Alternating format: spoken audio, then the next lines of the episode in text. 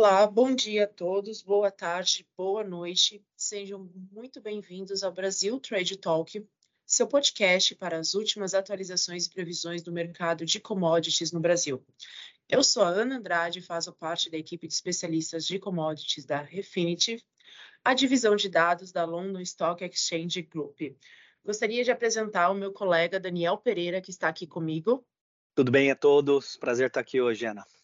Impulsionado pela Refinitiv, uma renomada empresa global de dados, este podcast traz análises abrangentes e atualizadas para as commodities no Cone Sul. Se você é um investidor experiente, um trader ou apenas tem curiosidade sobre os fatores que modam este setor vital para a economia brasileira, você está no lugar certo. O Brasil, conhecido por sua extensão de recursos naturais, exerce uma influência significativa no mercado global de commodities da agricultura à energia, da mineração aos metais. O Brasil desempenha um papel fundamental na definição das dinâmicas de oferta e demanda em todo o mundo. No entanto, em um cenário de constantes mudanças, acompanhar as últimas tendências, insights e previsões pode ser uma tarefa desafiadora.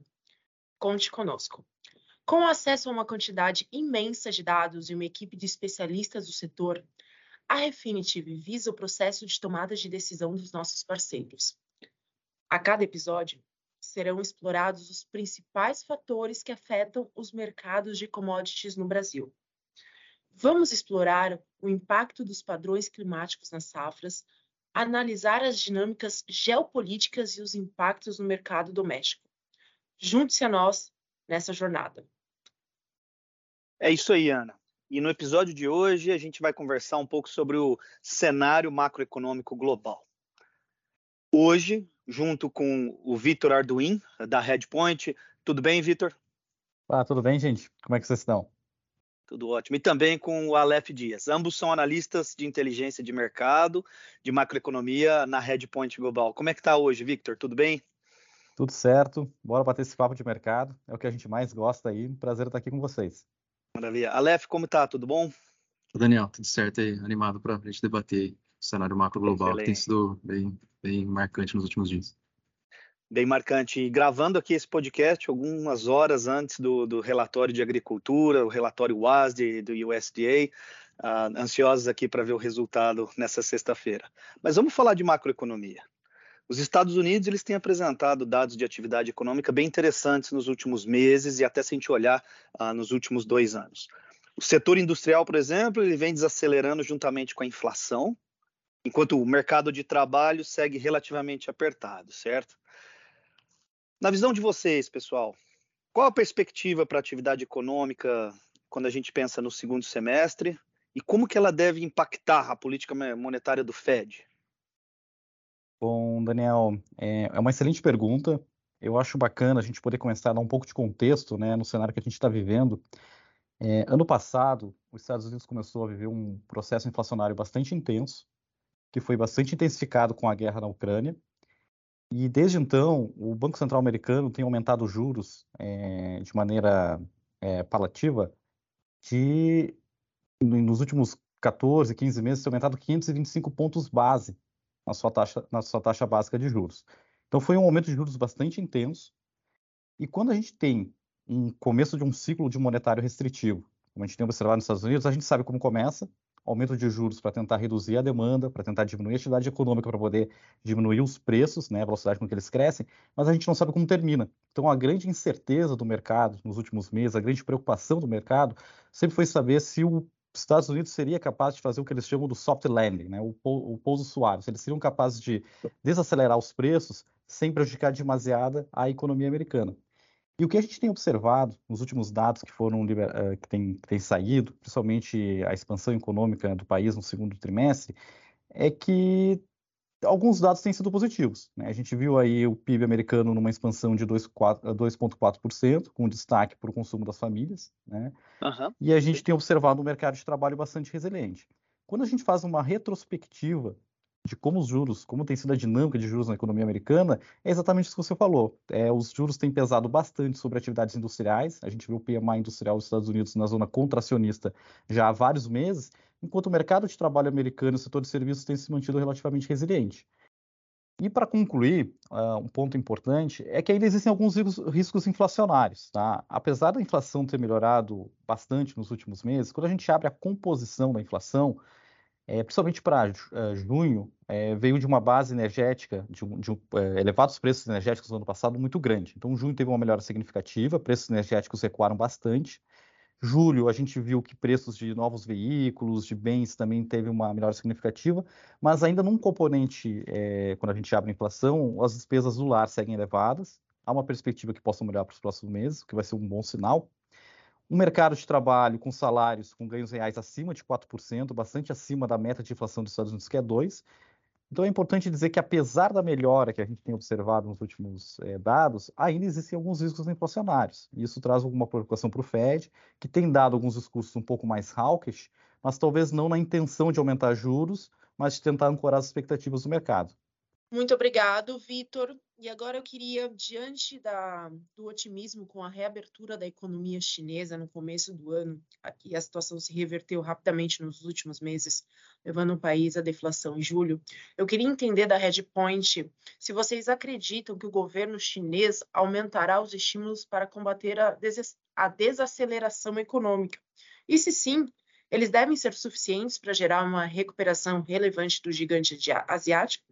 Hum, excelente pergunta, Anny. Acho que a China é muito relevante também, é, depois dos Estados Unidos, principal economia, e também tem essa dinâmica aí de desaceleração que a gente tem, tem acompanhado. E para a gente entender se realmente o, a China vai aumentar os estímulos, se, se eles serão efetivos para a recuperação econômica, a gente tem que retomar um pouco o cenário é, ali de 2021, quando a China começou a ter a crise no, no setor imobiliário. Então, o setor imobiliário, ele corresponde em torno de 20 a 30% do PIB chinês e foi um dos uh, principal alavanca do crescimento chinês na, nas últimas décadas. Então, todo esse crescimento é, expressivo que a gente viu da China foi muito é, ancorado nesse crescimento do, do setor imobiliário e foi, é um setor que historicamente na China foi sempre muito é, sempre dependeu muito né, da, da expansão do crédito e isso levou a um aumento da especulação imobiliária e também um endividamento do, de grandes players do, do setor. E com isso, é, a China mudou um pouco é, essa questão da política, é, tanto fiscal quanto monetária, porque eles têm tentado evitar com que um cenário que a gente, como a gente viu ali em 2021, de uma crise no setor imobiliário, se repita, né, agora. Então, tem essa questão. E por que, que essa questão do setor imobiliário é importante? Porque como eles estão é, evitando uma, essa nova, é, um aumento da especulação imobiliária, a gente está vendo a China um pouco mais é, vamos dizer assim, mais cuidadosa para aumentar esses estímulos é, monetários e também um pouco mais criteriosa em para quais setores ela está direcionando essas, essas medidas. E também tem um, uma questão que o próprio setor ainda não se recuperou da crise de, de 2021. Então, a gente vê um governo um pouco menos, é, vamos dizer assim, favorável a ampliar essas medidas de, de estímulo, por mais que a gente veja o governo é, chinês cortando a, a taxa básica de juros e dando algum, alguns, alguns estímulos é, pontuais, a gente não vê assim nada muito é, relevante. E mesmo que a gente veja um aumento é, mais forte dos estímulos por parte do governo, o principal setor da economia ainda passa por dificuldades com seus players ainda muito endividados, né? Então a gente entende que mesmo que o governo aumente os estímulos, a gente não vai ver um crescimento chinês tão, é, não vai ver um impacto tão grande dessas políticas sobre o, o crescimento chinês e também a China, aí tá, já olhando um pouco mais para o longo prazo, ela tem alguns problemas também né, de né, demográficos que também é, impedem um pouco uma expansão firme assim do setor imobiliário. Então, resumindo, a gente entende que a China pode até ampliar um pouco os estímulos, mas de maneira mais pontual, só que eles não vão ter muito impacto na economia por conta principalmente dessa questão no setor imobiliário. Excelente, Aleph. Conhecimento não, não tão robusto, não tão embasado pela questão demográfica. Sim, exato. Vamos trazer a pergunta te, um pouco. Eu ah, gostaria claro. de poder complementar, se possível, é, trazer alguns pontos que eu acho relevantes. É, quando a gente olha para a China, a gente percebe um grande problema de confiança. Né? As famílias, as empresas não estão tendo confiança para consumir e nem para investir na, na, nas suas atividades econômicas. Se a gente pega o índice de inflação, ele caiu na zona da deflação, né, o que é um risco bastante grande para o país. O desemprego entre jovens registra é, recordes, em torno de 20%, né, desemprego entre jovens de 20 a 30 anos, o que é um dado bastante preocupante. E alguns dados, quando a gente olha, que podem trazer um pouco mais de otimismo, como a importação de, de, de commodities energéticas, de petróleo, o que poderia sinalizar que poderia haver uma, uma certa recuperação da demanda, a gente percebe que elas é, estão um pouco fragilizadas. Então, apesar da China ter registrado nos últimos meses recordes de importação, quando o preço do petróleo estava em níveis baixos, Agora, quando o preço do petróleo sobe para níveis mais altos, está tendo uma recuação dessas importações. Então, quando a gente olha os, os sinais né, que estão orbitando em torno da economia chinesa, a gente vê bastante preocupação. Dados fracos é, saindo é, de maneira recorrente, falta de confiança. Então, isso traz bastante preocupação, porque a China é um grande motor, um grande indutor de demanda no mundo. Né? Ela é uma grande é, exportadora e importadora de bens. Então, são preocupações que acabam trazendo algum risco para o mercado como um todo. Sim, e complementando também um outro ponto que é importante para a gente falar de China, daí olhando para a China mais no contexto global, que a China ela é uma grande demandante de, de commodities, mas ela também depende muito da, da demanda externa, né, daí por produtos, é, na sua maioria, mais industrializados. E como a gente vê, como o Victor citou, um cenário desafiador nos Estados Unidos, Europa também, desaceleração, que são os dois principais aí compradores da China, a gente também tem visto é, dados fracos de tanto de importação da China, mas também de exportação. Então, além desse contexto é, doméstico mais desafiador, a China também tem os principais demandantes de produtos sim, é, com uma atividade econômica também em desaceleração, que também contribui para a maior fraqueza da atividade econômica da própria China. Interessante. Se a gente trouxer a, a conversa então um pouco para lado do Brasil, né? Acho que diferente das economias centrais que de certa forma já estão se aproximando do fim do seu ciclo de aperto monetário, o Brasil e junto com outros países emergentes, de certa forma também já iniciaram os ciclos de afrouxamento monetário. Dado esse contexto global que vocês comentaram e o direcionamento de política monetária, que, que vocês esperam para a economia brasileira e também para esse conjunto dos emergentes uh, para os próximos meses, né? Se a gente pensar em segundo semestre desse ano. Sim, é.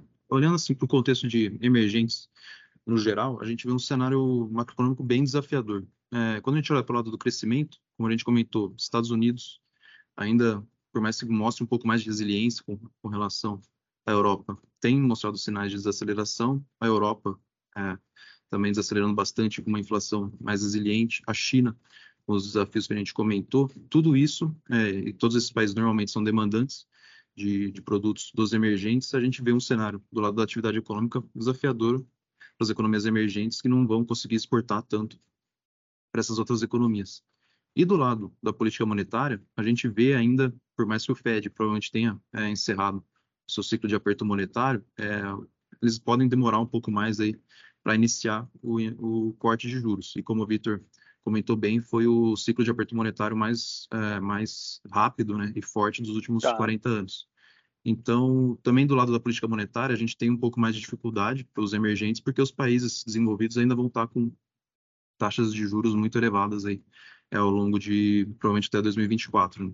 Então, tanto do lado da política monetária quanto a atividade externa, a gente vê a é, dificuldade para os emergentes Porém, a gente tem que é, olhar daí, olhando mais para é, as especificidades de cada um, né, e trazendo um pouco mais para o lado do Brasil, por mais que a gente tenha começado aí o início do, do ciclo de corte de juros, né, porque a gente começou, a gente subiu os juros antes, conseguimos controlar a inflação mais rápido e agora a gente está iniciando o corte de juros. Isso também levaria a gente a esperar um cenário um pouco mais negativo para o real, porque o diferencial de juros entre Estados Unidos entre Brasil e Estados Unidos vai se, vai se reduzir.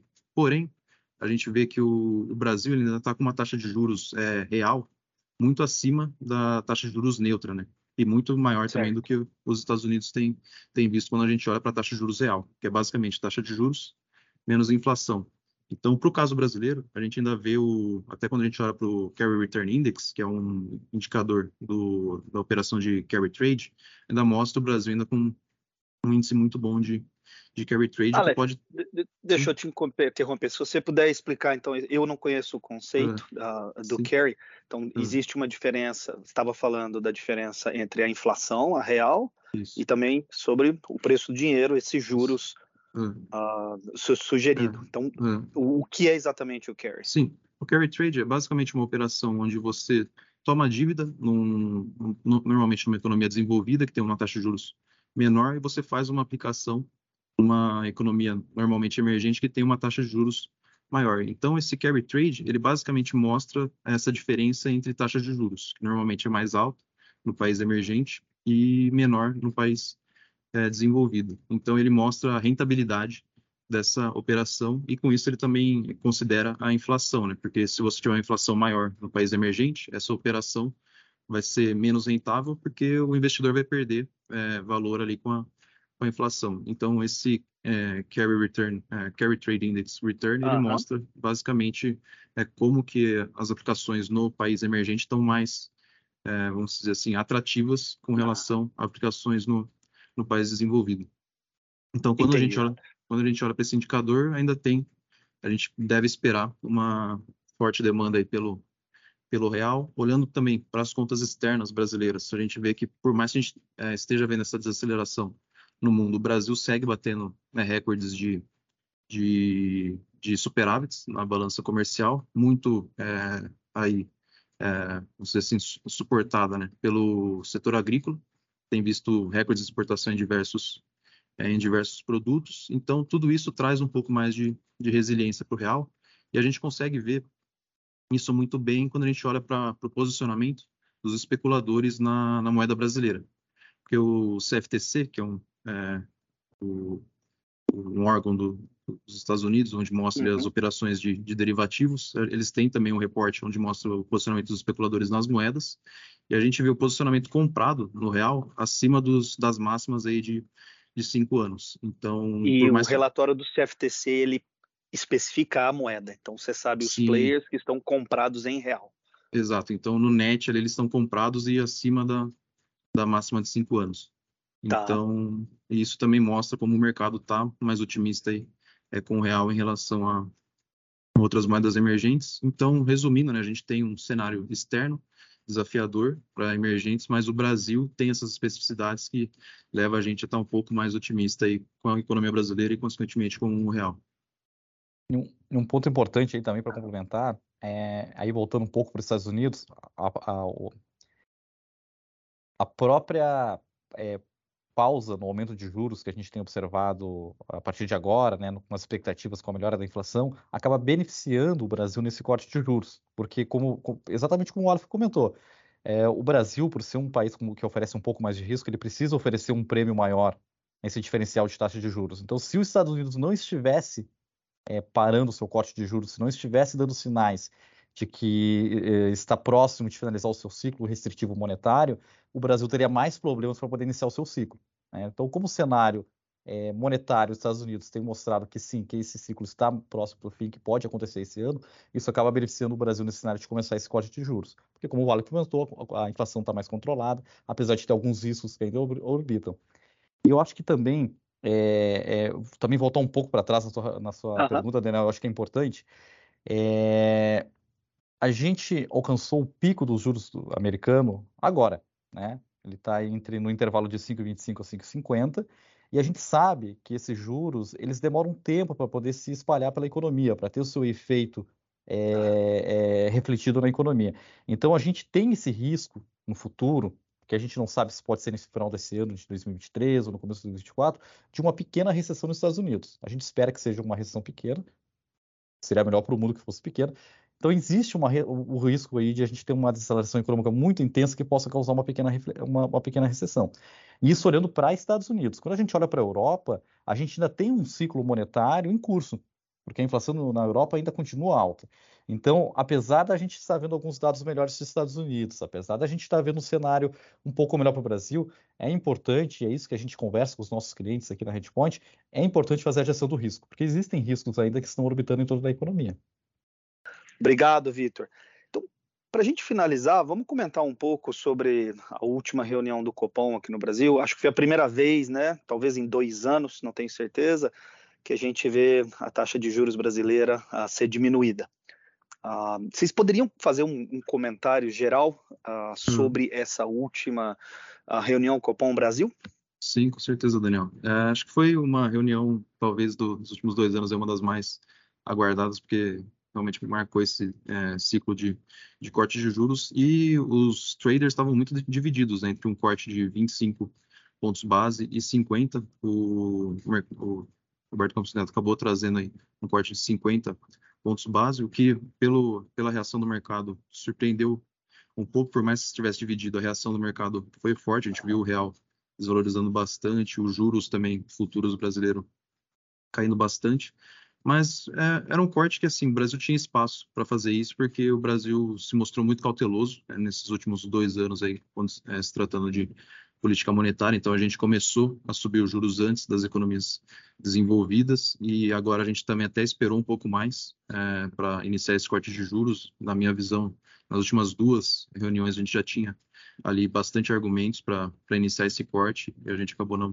não cortando. E, e por quê? Né? A gente tinha todo esse espaço? Porque as, as expectativas de inflação estavam caindo bastante já nos últimos meses, então com isso abre espaço para o Banco Central começar cortar os seus juros, como eu comentei é, anteriormente, uhum. a gente uhum. já está com uma taxa real muito acima né, do, do que é considerado neutro para a economia brasileira e por mais que tenham assim alguns é, seja questionável as últimas reformas que tem uh, o a, vamos dizer assim o progresso das últimas reformas fiscais no Brasil elas têm avançado por mais que a gente possa fazer uma crítica ou outra mas estão avançadas então a gente teve também uma redução desse risco fiscal, que também abre, o espaço para esse, esse corte. Então, vamos dizer assim, foi um corte é, um pouco mais agressivo do que alguns esperavam, mas tinha espaço para isso ser feito. A gente entra nesse ciclo agora de, de corte nos juros brasileiro, mas vamos dizer que os, os indicadores da recessão, seja ela grande ou pequena nos Estados Unidos, comecem a se mostrar. Se a gente entrar numa recessão nos Estados Unidos, uh, isso se reverte uh, de imediato ou a gente tem um bom lag, né? Tem de esperar vários meses, tem de ter a certeza de que é uma recessão uh, na, na, América do uhum. Norte para a gente começar a ter um efeito no Brasil. Como que é o tempo dessas coisas na macroeconomia? Uhum. fazer uma adição rapidinho, uhum, pessoal. É, qual é a expectativa de ter uma reversão? Eu acho que é mais ou menos nessa ideia, né, Daniel? De uhum. reversão da recessão na economia dos Estados Unidos para o mercado brasileiro poder se preparar em relação aos efeitos deletérios dessa recessão? Acho que posso começar aqui, daí o claro. Victor fica à vontade para adicionar, mas eu acho que assim, hoje o cenário principal, como o Victor comentou, é de um soft landing. Então, acho que por mais que a gente acho, é, a gente possa ver uma recessão nos Estados Unidos, acho que a chance dela ser muito forte é muito é bem baixa por conta da gente ter esses indicadores aí mistos, né? um, um, mercado de trabalho ainda muito forte, por mais que a gente veja desaceleração em alguns setores. Então, eu vejo que é difícil a gente ter um impacto muito assim relevante né, na economia brasileira e no real, caso esse cenário de uma, mesmo numa recessão, mas uma recessão leve, por conta de todos os, os fatores que eu citei que a gente vê aí positivos para a economia para economia brasileira. Agora, no caso de a gente ter uma uma recessão um pouco mais forte, daí vai depender do impacto disso no, no real. Porque se o real se desvalorizar muito, daí a gente pode ter um, um pouco mais de atraso nesse, nessa política de afrouxamento monetário que a gente vai ter no Brasil. Porque normalmente o câmbio para cima, a inflação é, tende a ficar um pouco mais resiliente, com isso tira espaço aí para o Banco Central cortar juros. Então acho Entendi. que esses são os impactos aí para o Brasil.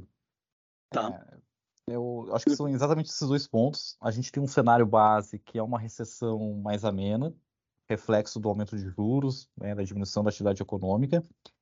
É, esse cenário é o cenário que todo mundo está assistindo, é o cenário que está todo mundo mirando, então é, é, analistas de mercado, tomadores de decisão, eles já estão observando isso, então acho que isso não deve trazer grandes temores. Agora, falando de risco, é, a gente sabe que, por exemplo, começo do ano a gente teve uma crise bancária, uma pequena crise bancária nos Estados Unidos, que não teve efeitos é, maiores, mas que surgiu. Então, se surgirem dados é, para os próximos meses de alguns setores que podem estar sendo mais afetados do que o mercado está olhando, aí sim a gente pode acabar enxergando uma, uma recessão um pouco maior, porque acaba é, mudando a expectativa dos agentes. A gente viu recentemente é, a agência FIT diminuindo a, ao, o rating dos Estados Unidos, né, uma decisão histórica, controversa, mas bastante histórica. A gente viu também a agência Moody diminuindo o grau de investimento de alguns bancos americanos, esses que estão mais expostos a atividades comerciais de, é, empréstimos para casas né, na, no, no, mercado imobiliário. Então, assim, é importante dizer que esse é o cenário básico que a gente está observando, uma recessão que não vai ser muito intensa, mas existem riscos, né, quando a gente olha com mais, mais atenção para os dados, que é importante estar, estarem sendo observados para serem tomados cuidados e, tomar, e serem tomadas decisões. Pessoal, e com isso concluímos o nosso bate-papo. Obrigado, Victor Arduin e Aleph Dias, meu colega Daniel Pereira, por essa aula que vocês deram sobre a macroeconomia global. Gostaria de agradecer a presença e fiquem à vontade para divulgar os seus contatos. Pessoal, só lembrando a todos que o Vitor Arduin e o Aleph Dias são analistas de inteligência de mercado em macroeconomia da Redpoint e fiquem à vontade para entrar em contato diretamente com eles. E agora eu vou deixar um espaço para vocês com, compartilharem conosco as redes sociais, os contatos que vocês considerarem relevantes. Maravilha. Primeiro falar aqui das nossas redes da, da Redpoint, que a gente tá, tem ali no, no LinkedIn, na nossa página, a gente publica é, análises ali praticamente todas as semanas. A gente tem também o nosso site, o redpointglobal.com, onde você, vocês podem ali como vocês podem ter acesso aos nossos relatórios aqui na nossa área de, de inteligência de mercado e também acessar outros serviços. E eu também tenho as minhas é, redes pessoais, tanto no, no, LinkedIn, onde também posto algumas análises, tanto macroeconômicas quanto de trigo, e também no, no Twitter, compartilho também alguns conteúdos sobre esses, esses dois mercados. É, vocês podem, podem me encontrar também na, uh, dentro do blog da Redpoint. O meu contato é victor.arduin arroba redpointglobal.com. Eu cuido de macroeconomia e energia e fico à disposição para quem quiser conversar, trocar alguma ideia. Tô, tô aqui para poder ajudar também. Muito obrigado, Vitor. Muito obrigado, Aleph. Imagina. Faço das palavras do Daniel Pereira as minhas. E lembrando a todos que nossos episódios estão disponíveis no Spotify, Amazon Music, Apple Podcast e também no nosso site refinitiv.com barra PT, PT de português. Ou português, nós estamos num podcast em português, onde você pode sugerir temas e convidados. Muito obrigada a todos pela audiência e até o próximo episódio do Brasil Trade Talk.